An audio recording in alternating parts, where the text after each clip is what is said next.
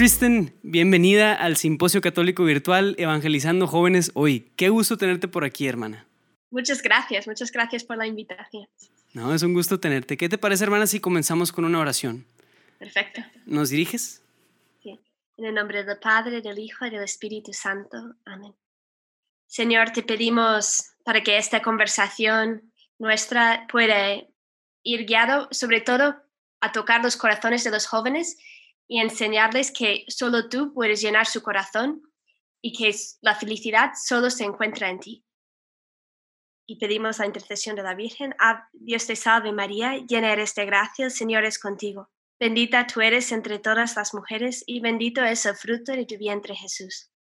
Santa María, Madre de Dios, ruega por nosotros pecadores, ahora y en la hora de nuestra muerte. Amén. En el nombre del Padre, del Hijo y del Espíritu Santo. Amén. Muchas gracias, hermana. Pues platícanos un poquito, hermana Kristen, eh, un poquito de quién eres, eh, si quieres, para que los que nos escuchan sepan eh, cómo llegaste tal vez en tema de vocacionales y a lo mejor resumidito, pero sí un poco de tu trayectoria, de dónde eres, etcétera. Sí, yo soy la hermana Kristen Gardner, soy de Estados Unidos, de Ohio originalmente. Um, notarán que hablo un poco con acento americano mezclado con acento de España, porque um, soy de la comunidad de siervas del hogar de la madre que fue fundada en España. Entonces conocí a las hermanas cuando tenía 13 años en un campamento de verano en España. Y bueno, el Señor fue guiando mi vida y yo ya quería ser monja desde los 8 años, que el Señor me infundió ese deseo en el corazón en un viaje, una peregrinación en Fátima.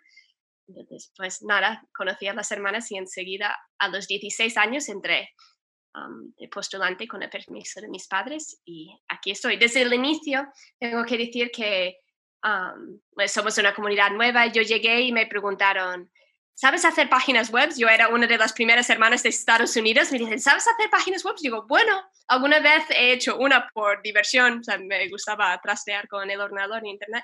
Entonces, enseguida, pues empecé a trabajar en eso en la comunidad, hacer la página web de la comunidad, tenemos una televisión, vamos, las cosas técnicas, enseguida ya ahí nos lanzamos a trabajar por el centro. Órale, te volviste la hermana tecnológica entonces. una de las hermanas tecnológicas. Una de las, órale, qué bien. Y entonces, eh, creo que tú has estado detrás de este, un, proceso ahí con el crear una página y contenido pues sobre una hermana, la hermana Claire Crockett. Eh, platícanos un poquito de eso, hermana, cómo estás involucrada ahí y quién es la hermana Claire Crockett específicamente. Ok, cuando yo llegué a la comunidad en el año, bueno, conocí a la comunidad en el año 2000, pues a la vez una joven irlandesa de 17 años también conoció la comunidad, se llamaba Claire Crockett. Entonces, más o menos entramos en la comunidad a la vez. Ella había querido ser actriz famosa. Yo era un poco más tranquila, pero ella, su meta era Hollywood y vino a España pensando que era una vacación, unas vacaciones en la playa. Vamos, fue una sorpresa cuando llegó a un retiro nuestro aquí. pero el Señor ahí en ese retiro tocó su corazón y le cambió por completo. Y ella descubrió que el Señor había muerto en la cruz por ella. y al verlo decía, es que yo tengo que darle mi vida. Era una convicción a ver al Señor en la cruz por ella y lo que él estaba sufriendo por su culpa, porque ella estaba ofendiéndole, porque le encantaba salir de fiestas, beber con los amigos, fumar, llevaba una vida típica de cualquier joven. Pero ella veía al Señor ahí en la cruz y sentía que ella estaba clavándole en la cruz con todos sus pecados. Entonces, pues fue inmediato, un cambio muy, muy fuerte. Bueno, sí, entramos en la comunidad juntas, vivimos muchos años juntas y ella Después falleció hace cuatro años, ahora será en un terremoto en Ecuador. Estaba trabajando en Ecuador en un colegio, una escuela que teníamos ahí.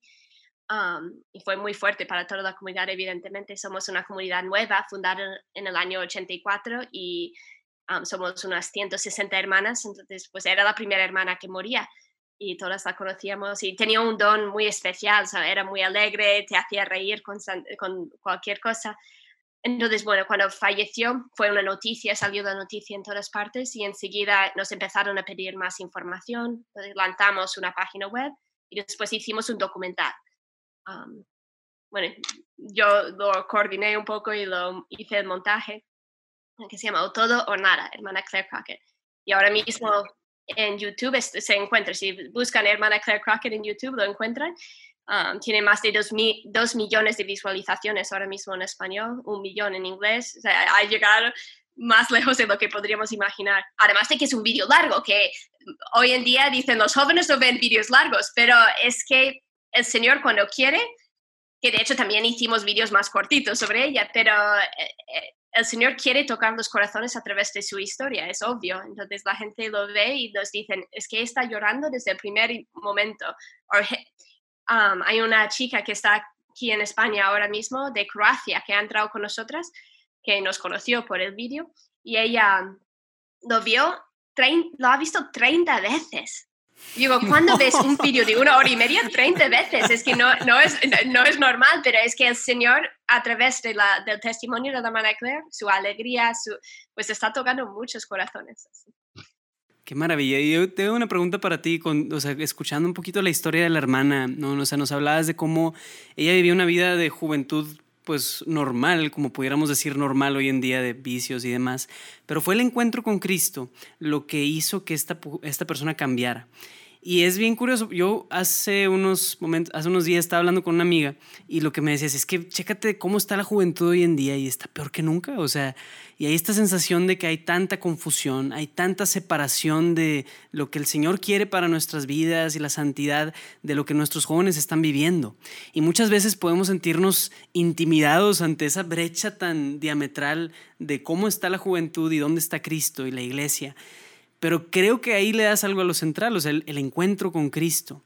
¿Qué opinas tú, hermana, sobre cómo el encuentro con Cristo puede funcionar como algo que una estos dos extremos tan separados aparentemente, ¿no? O sea, primero tenemos que creer que Jesucristo está vivo y que toca los corazones, porque ella llegó, no, no tenía ninguna intención, o sea, fue un Viernes Santo, entonces le dijeron, hoy es Viernes Santo, porque ella en las otras actividades no había acudido porque no le interesaba salir afuera a fumar, pero ese día dicen, tienes que entrar, pues ella entró, pero estaba detrás de todo sentada y el Señor, o sea, cuando ella besó la cruz, sin ella no estaba pensando en ninguna idea piadosa, pero el Señor le tocó y empezó a llorar y llorar. Entonces, Jesús está vivo, puede tocar a los jóvenes. Y después creo que es muy importante también em, el testimonio de vida de los jóvenes católicos, porque tantas veces falta coherencia. Como los jóvenes creen en Cristo, o van a misa, van, pero después siguen llevando una vida que no va de acuerdo con sus creencias. Entonces, si eres incoherente, ese testimonio no puede llegar a los jóvenes. Entonces, es muy importante ese coherente. Yo creo que eso es, eso es algo que la hermana Claire también decía mucho a los jóvenes. Les hablaba de, de, de, no ponerse máscaras, de aparentar ser de una forma delante de unos y de otra forma delante de otros. Tienes que ser auténtica. ¿Tú crees en Jesucristo? Pues vive así, vive. O sea, no, no vives dos vidas. Claro, o sea, y creo que eso le da al centro, o sea, el, mensaje de un Cristo que está vivo. Yo me recuerda el nombre de la encíclica del, de, sí, de eh, Christus Vivit, de que fue la conclusión del sínodo por la juventud y el año de la juventud en la iglesia. O sea, va mucho el mensaje de eso. O sea, si, si estamos predicando un Cristo que está vivo, entonces eso tiene consecuencias reales en mí, en mi vida, en cómo yo debo vivir el día a día. Y por lo mismo, o sea, ese mismo Cristo vivo es el que se encuentra con esos jóvenes y es el que se encuentra en un retiro o a través de un documental. o sea, ese Cristo vivo, si se puede manifestar a través de una estatua o de una pintura o de algo, también se puede manifestar a través de un documental. Entonces, creo que hay algo muy valioso en eso. O sea, es, es, es como Dios va poseyendo los medios y las formas. Eh, y ¿Qué nos pudieras platicar, eh, hermana, tú también sobre como tu trabajo eh, en el día a día, exactamente a qué te dedicas y cómo lo pudieras, o sea, qué nos pudieras hablar como tips, por así decirlo, para la evangelización? Bueno, yo creo que la primera cosa, evidentemente, ven que soy religiosa, soy monja, pero sí que creo que la primera cosa, lo más importante, es empezar el día con el Señor. Entonces, eso, por supuesto, mi día empieza con una hora de adoración delante del Santísimo y a partir de ahí, pues ya todo el día se transforma. Entonces, ahora mismo, ah, en mi vida está, estoy escribiendo ahora mismo un libro sobre la hermana Claire. Entonces, mi vida está realmente centrada en ella, paso el día con ella. No, también estamos en el verano, yo he estado este curso en Italia, en el norte de Italia, en una parroquia ahí, dábamos catequesis, trabajábamos con los jóvenes, pero ahora en el verano pues estoy intentando, esperamos que para el 8 de septiembre salga el libro, entonces estoy dedicado tiempo completo a eso. Entonces me siento en el ordenador, me pongo a escribir, tengo un equipo de unas seis hermanas que me ayudan porque lo estoy escribiendo en inglés, me ayudan a editarlo y después traducirlo a español, corregirlo a español. Estamos ahí trabajando un equipo intensivo para terminar el libro. Qué maravilla. ¿Y qué, qué, cómo es la experiencia, hermana, de tener una amiga que está pasando ahora en un proceso de, de beatificación, verdad? O sea... Sí, bueno, todavía la iglesia pide que se espere cinco años para abrir una causa de beatificación. Entonces, en abril del año que viene se podrá abrir si Dios quiere. Pero ahora mismo, la verdad es que impresiona mucho yo estaba diciendo el otro día a unas hermanas que me preguntaban, digo, es que a mí lo que más esperan, porque es obvio que el Señor quiere tocar a los corazones con su vida y es obvio que es una vida de generosidad extrema, porque vale, el Señor cambió su corazón ese día, pero después fueron unos 15 años de vida religiosa entregada, de una entrega en, o todo o nada es el título del documental y realmente lo, expresa como era ella. si tú vas a darte al Señor, te das por entero, no te quedas con una parte y digo, pues esto es mi terreno, yo, vale, doy al Señor todo. Cuando me pide esto, sí se lo doy, pero si me pide este otro, no se lo doy. No, o sea, ella daba todo. Entonces es um, ir viendo cómo eso se realizaba a lo largo de esos 15 años, cómo realmente no negaba nada al Señor. Hay un pequeño el otro día escribí un año estuvo en un pueblecito de, España que se llama Belmonte, en el centro de España, y allí tenemos una, un internado para jóvenes que vienen de familias con dificultades y viven allí un, grupo de chicas con nosotras y van al colegio en, a la escuela en el pueblo. Y hicieron una peregrinación a Lourdes y estuvieron las hermanas ahí animando en el autobús durante ocho horas, camino a Lourdes, cantando, contando historias, chistes, rezando, o sea, todo ese tiempo entregada 100%. Pero mientras llegaban a Lourdes, todo el mundo estaba un poco mareada, la hermana Claire incluida, y la superiora de la comunidad que iba al frente estaba intentando en el micrófono animar y saber si alguien se anima a hacer una canción para la Virgen para cuando lleguemos, pero estaba todo el mundo mareada que después de varios intentos lo dejó. Pues ya está, pasó eso, no, no, nadie lo dio mayor importancia, pero unos días después, cuando volvieron, la hermana Claire se acercó a ella a pedir perdón, dice, lo siento, hermana, por lo del autobús. Y la, su superiora le miró y dice, ¿por qué? Si tú estuviste ahí en autobús cantando, o sea, entregada todo el tiempo. Y ella dice, no, cuando pidiste la canción allí al final que estaba mareada que no te ayudé. Ya no pasa nada. Pero este, sí, no pasa nada, pero esto muestra como si tú estás entregada al Señor, como no quieres negarle nada, en cada momento quieres dar todo. De ella vio que en ese momento estaba cansada y no hizo todo el esfuerzo que pudo.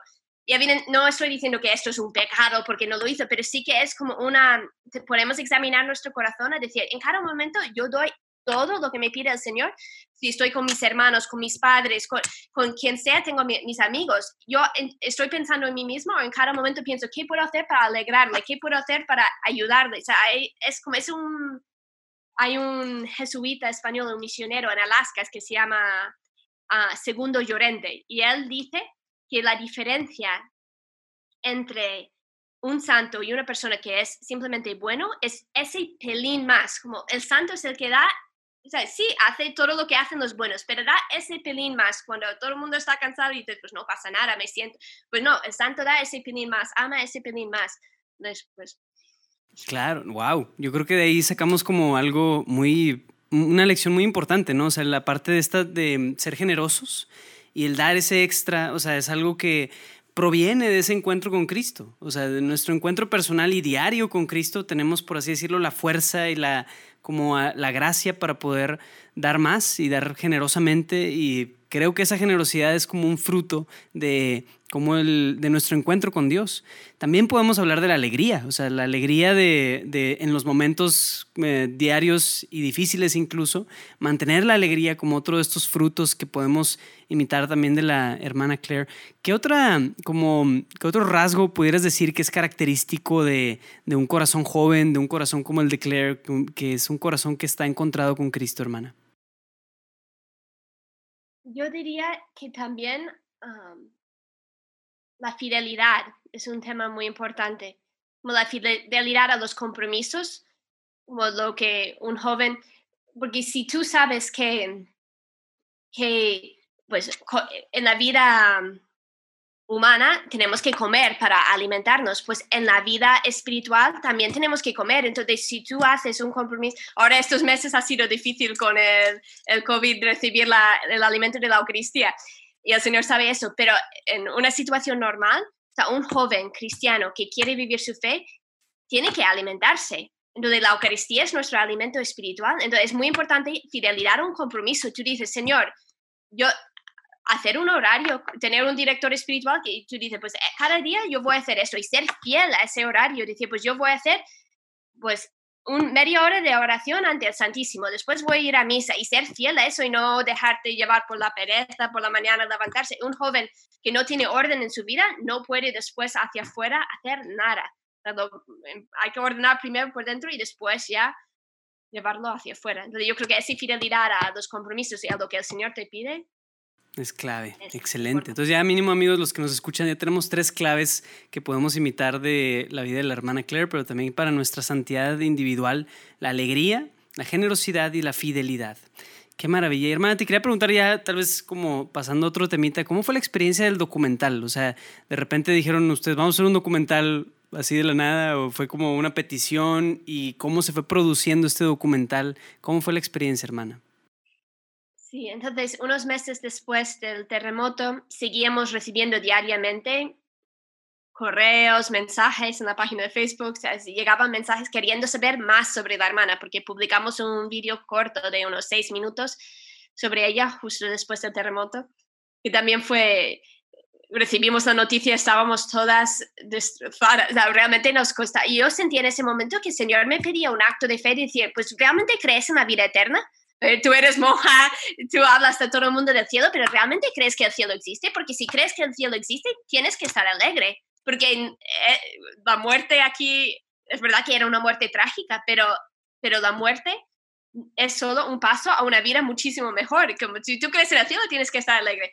Y en ese momento a la vez sentía que teníamos que hacer algo. Entonces yo me puse la mañana siguiente, después de saber la noticia de su muerte, a hacer un montaje rápido con imágenes que providencialmente también ese año era el año de la misericordia convocado por el Papa Francisco y, y habíamos hecho un, queríamos, no sé si lo llegamos a hacer, pero un clip sobre las obras de la misericordia y, mostrando el labor que hacían nuestros hermanos en Ecuador. Entonces les habíamos pedido a las hermanas en Ecuador grabar unas respuestas, unas frases y providencialmente yo tenía unos vídeos de la hermana Claire hablando de eso y haciendo distintas obras de misericordia. Entonces pues metimos esas imágenes juntos y lo, y lo subimos a la web. Entonces gracias a ese corto vídeo la gente la conocía y quería saber más.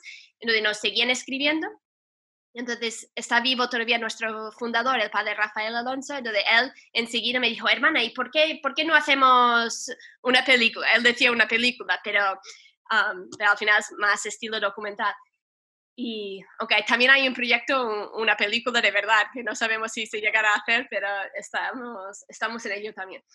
Um, y nada, pues nos pusimos manos a la obra. Tenemos un canal pequeño de televisión aquí en España y y la verdad es que desde que llegó la hermana Claire empezó la televisión en el año 2000 más o menos, entonces, y nos regalaron un montón de cámaras y estuvimos ahí haciendo, um, aprendiendo a hacer televisión. Y gracias a eso siempre había una hermana con la cámara en la mano haciendo prácticas. ¿Y dónde haces prácticas con la cámara? Pues a las hermanas en la cocina, en cualquier sitio. Entonces, y la hermana Claire, como quería ser actriz famosa, la verdad es que nunca le daba vergüenza las cámaras, o, entonces gracias a eso tenemos, teníamos muchos mucho imágenes de ella también. Oh, wow, qué providencial. Sí.